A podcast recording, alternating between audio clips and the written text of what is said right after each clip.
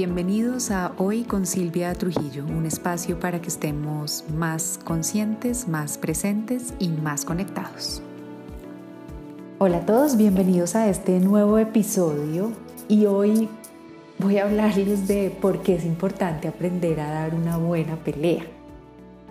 Y la reflexión para llegar a este episodio surge de, de pensar que cuando surgen desacuerdos, en cualquier instancia o en cualquiera de nuestras relaciones, es muy tentador querer ignorarlos para evitar tener una situación incómoda, ¿no? Entonces uno prefiere como omitir las cosas que le molestan o que no le gustan, eh, precisamente porque qué jartera, ¿no? Ah, qué mamera decir esto o, o, ah, o qué mamera pelear.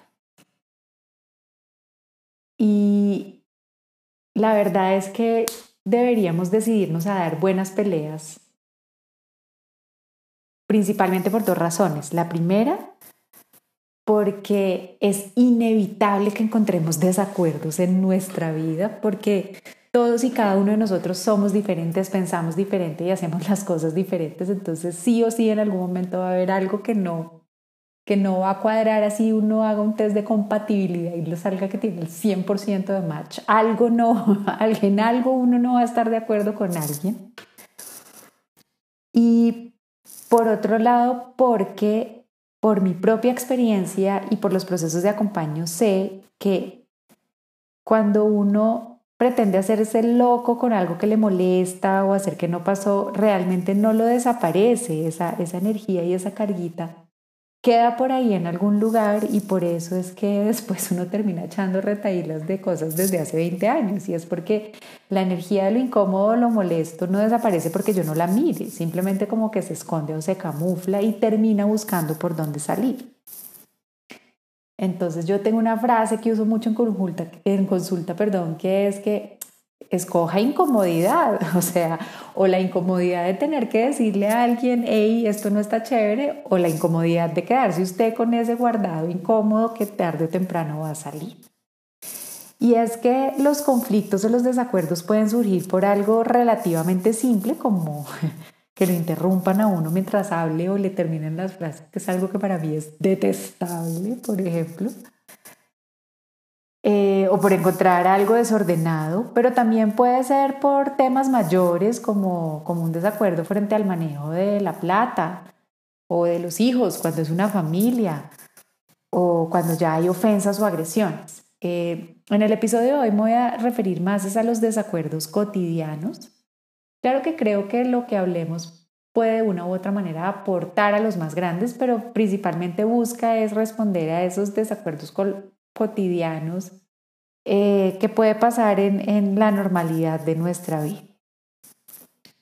Porque eh, estudiando para el episodio me di cuenta que la forma en que respondemos a los conflictos, si es que llegamos a responder, porque algunos la forma de responder es no hacer nada y omitirlo y guardármelo, eh, y esto también, es, esto también habla mucho de quién es uno, tiene mucho que ver con nuestra sombra. Y nuestra sombra es eso que Carl Jung describió como ese lado oscuro de nuestra personalidad, ese lado que está como guardado ahí, que de pronto cuando pasa algo brinca con todo y uno como que dice, ¿de dónde salió? Entonces, aprender a dar buenas peleas al final nos está es enseñando a conocernos más y a, y a vivir nuestra vida mejor, porque al final, el verdadero bienestar no está en vivir libre de conflictos o de peleas. Para mí eso más bien es una señal de evasión, de negación, de conformismo o de anulación propia. Eh, el verdadero bienestar está más bien en aprender a manejar y gestionar los conflictos y a eso es a lo que me refiero cuando hablo de una buena pelea. Aprender a dar buenas peleas nos va a beneficiar mucho a nosotros y a quienes nos rodean. Porque lo que les decía es que un conflicto, una pelea, un desacuerdo con alguien tiene mucho que enseñarnos de nosotros mismos. Porque ahí en, en esas voladitas y en eso que me molesta y en eso que me incomoda, es donde sale con toda esa sombra, ese lado oscuro que es clave empezar a sacar a la luz. Eh, y conocer nuestra sombra sirve como una oportunidad para examinar e integrar esa parte que, que pretendemos como esconder y enterrar y que mientras la tengamos allá oculta y encerrada va a incomodar y va a molestar más. Y, lo que entendí eh, trabajando para el episodio de hoy es que las peleas, los desacuerdos y los conflictos nos ayudan mucho a sacarla a la luz y cuando la sacamos a la luz es que la podemos ver, la podemos entender, la podemos aceptar y así la podemos integrar. Por lo tanto, la propuesta del episodio de hoy es hacer las paces con el conflicto, es, aprender a dar buenas peleas en el sentido de recibir y de gestionar esas situaciones incómodas que se nos aparecen día a día como oportunidades de aprendizaje y de crecimiento e incorporarlas como parte de, de estar vivos y de tener relaciones con otros. Es más, yo creo que es que si uno no tiene relaciones con otros, uno termina peleando con uno mismo. Entonces, hasta para pelear con uno mismo, pues mejor aprender a hacerlo bien eh, en vez de evitarlo, evadirlo o hacerlo mal, que es lo que nos termina pasando. Y ¿Por qué pasa esto y por qué se hace evidente? Y es que al final ninguno de nosotros es un único ser. Eh, dentro de cada uno de nosotros habitan muchas personalidades, eh, pero haciendo una grandísima generalización, podríamos decir que como mínimo somos dos. Eh, uno, el que sale cuando todo va bien, cuando todo fluye, ¿no? Cuando las condiciones son favorables ahí salen unas características muy típicas y un, comportamiento y ese normalmente es el que sale en las fases de enamoramiento de novedad, ¿no? Cuando estoy empezando un trabajo, todo me parece lo máximo y yo soy fantástico, soy querido, soy fluido. Em, pero hay otro que es el que tiende a salir cuando las cosas van mal, ¿no? Y, y empezar a identificar esas características nos va a ayudar mucho. Porque las situaciones estresantes o difíciles, como los desacuerdos, grandes, medianos o pequeños, tienden a sacar ese lado oscuro de nosotros. Y les voy a dar un ejemplo conmigo, aquellos de nosotros que somos en condiciones fluidas y normales, muy directos en la comunicación, muy claros, que eso está chévere eh, cuando las cosas van bien, cuando las cosas no van bien, esas mismas cualidades de ser claros y directos se pueden volver en la sombra de ser hirientes y agresivos en nuestra comunicación.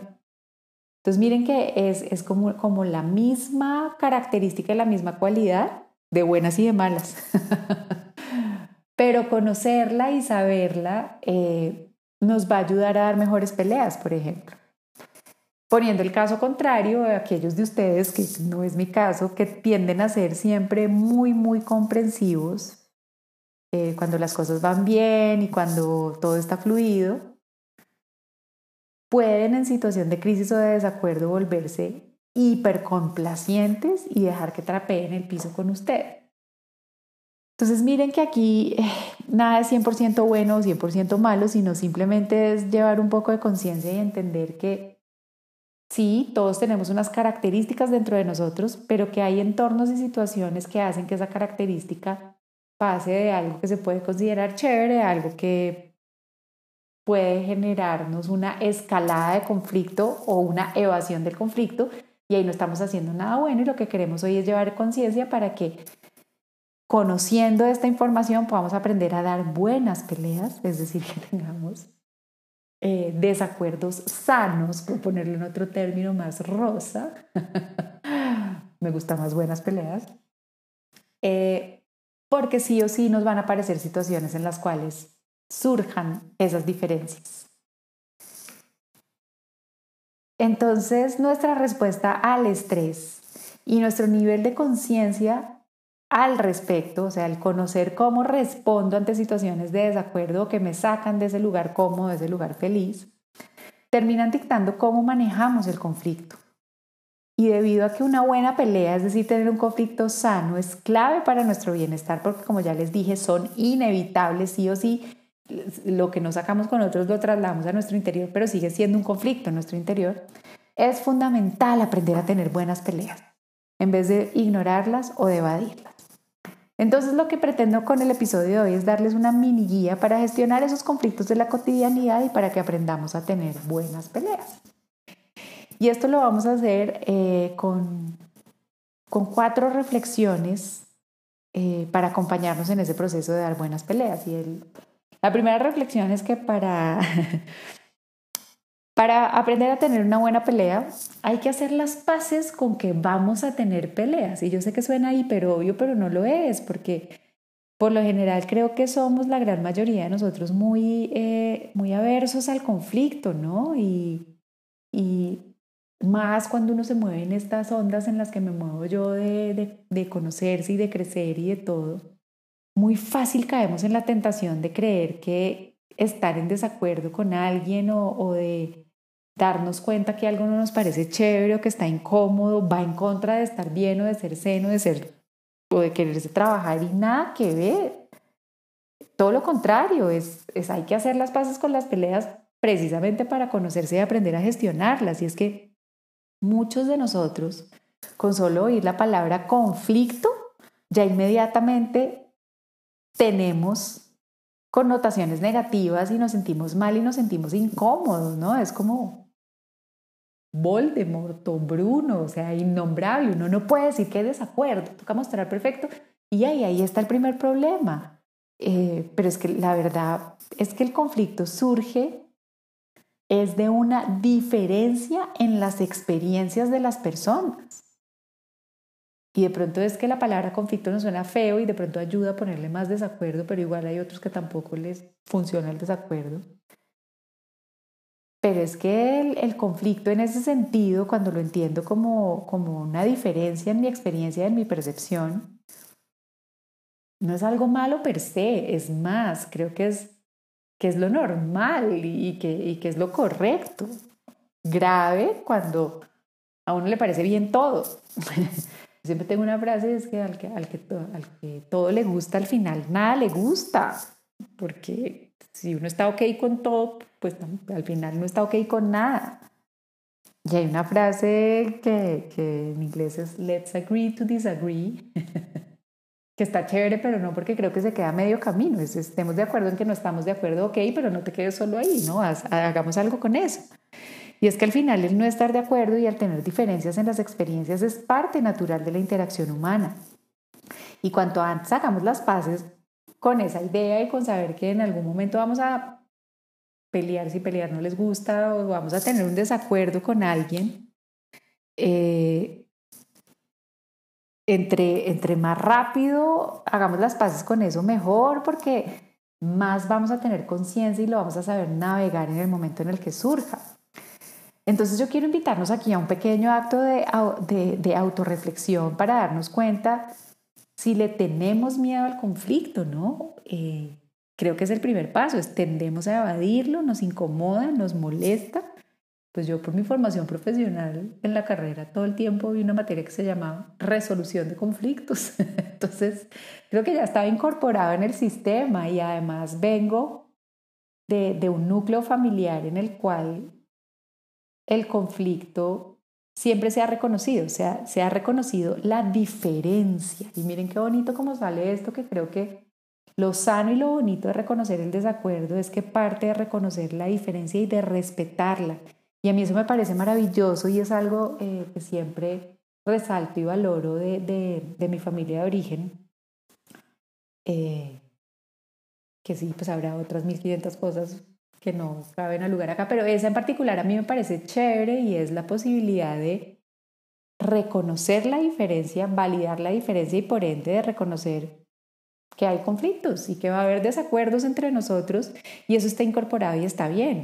Y tengo como eh, eh, hacer como comparaciones con otros entornos en los cuales no se valora ni se valida esa diferencia y por tanto no se valora ni se valida el lugar del desacuerdo y los resultados son nefastos que me quedo sin decir que lo mío sea ideal, pues me quedo 100 veces con lo mío. Eh, entonces yo, yo ahí me doy cuenta, yo no, yo no le tengo aversión al conflicto, creo que en gran parte por cómo crecí, por esto que les describo, pero sé que hay personas que sí y, quienes le tengan esa aversión, miren a ver qué, yo de pronto le, le empecé a coger aversión, fue ya más grande, de pronto cuando empecé el camino de autoconocimiento, porque juzgaba el conflicto como malo en algún momento. Ya corregí también eso y dije, no, cuando lo entiendo como simplemente una diferencia de experiencia, de desacuerdo y de reconocer y validar lo diferente, pues es parte de lo que en algún momento va a surgir. Entonces, eh, háganse la pregunta, ¿le tengo aversión? ¿Suelo evitar los conflictos? Yo por el otro lado, pues yo soy el otro extremo, o sea, donde me dicen que hay conflicto, ahí brinque de cabeza, que tampoco puede que esté tan chévere siempre pero, pero yo no soy, yo no le tengo aversión, pero conózcanse, le tengo aversión, brinco al conflicto de una, como a ver qué pasó acá, eh, o cómo somos, ¿no? Eh, y la otra, la otra pregunta de esta autorreflexión es, ante un desacuerdo, ¿cómo reacciono, no? Cuando pasa algo, cuando hay una diferencia de experiencia, ¿cómo reacciono? Todos tenemos esa reacción en automático que viene muy, muy del, del reptiliano y lo que tenemos interiorizado. Y creo que aquí las tendencias de respuesta son o ataco, me pido, o huyo, lo evado, o me camuflo y me quedo calladito aquí esperando que pase, ¿no? Y, esta autorreflexión es importante. Porque si la respuesta es, hey, yo no le huyo al conflicto, ¿dónde aprendiste eso, no? ¿Dónde lo viste? ¿Quiénes son tus ejemplos? O, y, y, mirar a ver entonces si de pronto termina siendo es mucho más reactivo, agresivo y, a enfrentarlo de una y hasta cualquier cosa que no tiene por qué de una vez lo asumes como un conflicto, que puede ser mi caso. O en el caso del le huyo al conflicto, es, hagan conciencia de dónde, dónde aprendí por primera vez que el conflicto era, era algo negativo, ¿no? De dónde me sale esa creencia.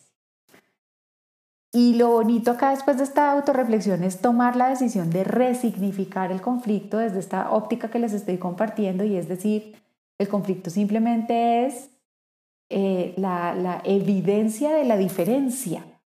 Punto. El desacuerdo, el, el, que no hay uniformidad, el que hay diferencia. La segunda reflexión para, para dar buenas peleas es entender que el objetivo cuando surge una diferencia de experiencia, desacuerdo, conflicto, pelea o como le queramos llamar, no es tener la razón. Y este, por ejemplo, sí me cuesta mucho a mí. Porque cuando surge un conflicto con alguien, nuestro primer instinto es querer demostrar que tenemos razón, ¿no? Si alguien dice algo que no, miren que a veces uno ya deja de oír al otro e inmediatamente empieza a construir todos los argumentos en su defensa. Y creo que ahí es donde un desacuerdo normal empieza a complicarse y a escalarse, porque cuando entiendo que el objetivo no es demostrar que tengo la razón, Ey, así sienta que la tenga, y eso es lo que van a sentir por lo general, o por lo menos en, en el primer momento, el objetivo debe ser más bien expresar y dar nuestra opinión, así como oír al otro para poder llegar a una solución. Mejor dicho, el objetivo ante un desacuerdo debe ser resolver, no tener la razón. Eh, en el ejemplo que yo les pongo que me saca de quicio, que me, que me acaben la frase o me interrumpan cuando hablo. Claramente yo siento que tengo la razón porque, porque, porque es muy molesto que, lo, que me interrumpan o a mí me incomoda y lo siento en mis vísceras. Entonces, si, si mi objetivo en ese desacuerdo es decir, yo tengo la razón, estoy escalando más el conflicto porque por lo general me va a salir cargado pero si mi objetivo es encontrémosle una solución a esto, miren que ya el tono y la energía baja y cambia. Entonces es, el objetivo es expresar lo que sientes. Hey, cuando me interrumpes, siento que no me estás oyendo. no, está mal interrumpir. Miren que uno es juicio y el otro hable, abre conversación y hable comunicación. Entonces, esa es la segunda forma de una buena pelea, porque aquí estoy, no estoy evadiendo el conflicto, estoy, estoy evidenciando que hay un desacuerdo, que hay algo que me molesta y que hay algo que no me gusta, pero mi objetivo no es hacer una condena, sino mi objetivo es expresarme con el propósito de encontrar una solución. La tercera reflexión para que demos buenas peleas es empezar a conocer nuestras sombras. Y les contaba un poco antes en el episodio eh, cuáles son mis características. Y, es que para dar una buena pelea es muy importante comprender nuestro propio rol, nuestro propio estilo, como para todo lo que hacemos, para todo lo que queremos hacer en la vida, uno, hace un análisis de cuáles son mis skills o mis habilidades o mis cualidades en esto, ¿no? Y por qué soy buena. Y eso mismo lo tenemos que hacer en el momento de dar una buena pelea. Como yo les decía antes, como yo soy una comunicadora hiperdirecta e hiperclara, sé que cuando estoy en modo conflicto y estrés, puedo pasar es de ser directa a ser agresiva o de ser hiper clara y acertada a ser hiriente porque tiro a la yugular. Y eso lo que puede hacer es desencadenar más el conflicto y ahí no estoy dando una buena pelea, ahí estoy cayendo en la escalada del conflicto que llega al lugar de, hey, me estoy acordando de mis clases de suma cero, se llamaba en resolución de conflictos, que es que las dos partes se enranchan en su posición y no quieren encontrar el punto en común. Entonces, eh, conocer nuestras sombras, hablar de ella, identificarla y conocer por lo menos las de las personas que nos rodean en nuestra cotidianidad, nos va a ayudar muchísimo a dar una buena, una, una buena pelea en lugar de que el conflicto se desboque. Entonces yo tengo clarísima la mía, eh, la hago manifiesta y la hago clara eh, con mi pareja, y la tengo súper clara, la de él, y por ejemplo tengo súper clara hoy en día la de, mi, la de mi hija mayor. Y también tengo clarísima la de las personas que trabajan conmigo en, el, en el, ámbito laboral, también es súper importante. Y, y, si uno se conoce y habla de eso y dice, hey, mira, este, este lado mío es súper chévere porque yo soy súper clara, tarara, pero en modo estrés, en desacuerdo, cuando me encuentro los zapatos tirados donde no son, brinca el otro y puedo terminar haciendo esto. Y no esa manera de excusarme y lavarme las manos de, ah, ya esa es mi sombra y soy así, sino simplemente de que nos entendamos un poco y podamos interactuar mejor. Y la cuarta reflexión acerca de dar buenas peleas es eh, que es importante que aprendamos a dar y a recibir retroalimentación. Y esto tiene mucho que ver con que no sabemos tener conversaciones difíciles, ¿no? Pasamos de una vez de, del desacuerdo a la agresión o al juicio o a la condena y la verdad es que ahí hay un espacio grande de maniobra. Eh, la retroalimentación en realidad es un regalo si estamos dispuestos a verlo de esa manera porque nos permite crecer y ser mejores de, los que éramos, de lo que éramos antes o de lo que hemos venido siendo y siempre y cuando se entregue de una manera asertiva, bonita y solidaria. Y este lo hago un pie de página importante porque es que la retroalimentación tiene su ciencia y les voy a dar ejemplos. Cuando uno arranca una conversación con el no te vayas a ofender, pero ya arrancó mal. O cuando uno arranca el sé que te va a molestar, pero perdiste. O no te vayas a poner bravo, ya arrancaste mal. Entonces esto tiene una ciencia porque es, es, es, como el efecto del cerebro cuando uno le dicen, oye, no pienses en un oso polar, pues inmediatamente piensa en eso. Si dices, no te vayas a ofender, pues ya, ya estoy, yo ya estoy con la artillería preparada de defensa. Entonces, la retroalimentación asertiva es más apropiarse uno de lo que va a hacer y de lo que va a decir, e ir buscando un momento propicio, ¿no? Y, y que la otra persona también esté de buen mood. O sea, tiene su ciencia y lo importante es adueñarse las retroalimentaciones. No te vayas a poner brava, sino, hey, te quiero dar mi opinión sobre esto que pasó. Mi opinión, me estoy aprobando y, sé que es mi opinión, no es una condena. Lo segundo de la ciencia de la retroalimentación es compartir situaciones reales y comportamientos específicos que han ocurrido, ¿no? No es, es que tú siempre, es que por cualquier cosa, es que no me acuerdo bien qué hiciste, pero no me gustó, no, es es ir, ir concretos a decir qué es lo que está pasando que me está, que me está molestando y luego explicar el impacto que esos comportamientos tienen en mí, porque es que al final yo estoy hablando desde, miren cómo empezamos, de mi experiencia, de cómo yo estoy sintiendo la situación, por eso surge el desacuerdo. Porque claramente si el otro está dejando el zapato botado, me está interrumpiendo, pues no creo, aunque tiran casos, que lo esté haciendo única y exclusivamente para sacarme de quicio, sino porque pues le sale o por algo lo hace o él no lo ve mal. Entonces, me debo apropiar de la retroalimentación desde mi perspectiva y dejar claro que es desde mi perspectiva. Y para que la retroalimentación no quede en una simple queja o desahogo, debo cerrarla con una propuesta de qué se puede hacer diferente a futuro. Entonces, eh, es, es, llegar al acuerdo de, mira, cuando yo estoy hablando y tú me interrumpes, me siento molesta y me siento incómoda porque siento que no me estás oyendo y que no me estás poniendo cuidado. Entonces, ¿te parece, si la próxima vez que esto vuelva a pasar, que muy probablemente es un comportamiento repetido, no sé, te hago un gesto con la mano o me quedo en silencio para que te des cuenta que me estás interrumpiendo o no sé, y invitamos a un acto para que no se repita. Entonces, ¿qué era lo que esperaba con el episodio de hoy? Mostrarles que es posible amigarse con los desacuerdos e incorporarlos a nuestra vida, mostrarles que es posible y que, y al final está chévere dar buenas peleas y está chévere cuando entendemos que los desacuerdos, las diferencias y, el experimentar las cosas desde lugares diferentes es parte de toda nuestra relación. Y lo podemos hacer cuando entendemos que el propósito es expresarnos y buscar soluciones más, no tener la razón, cuando entendemos que es parte de nuestra cotidianidad cuando nos permitimos integrar nuestras partes ocultas y cuando nos decidimos aprender a dar una retroalimentación asertiva y anclada en nosotros que invite acciones que generen un cambio más adelante.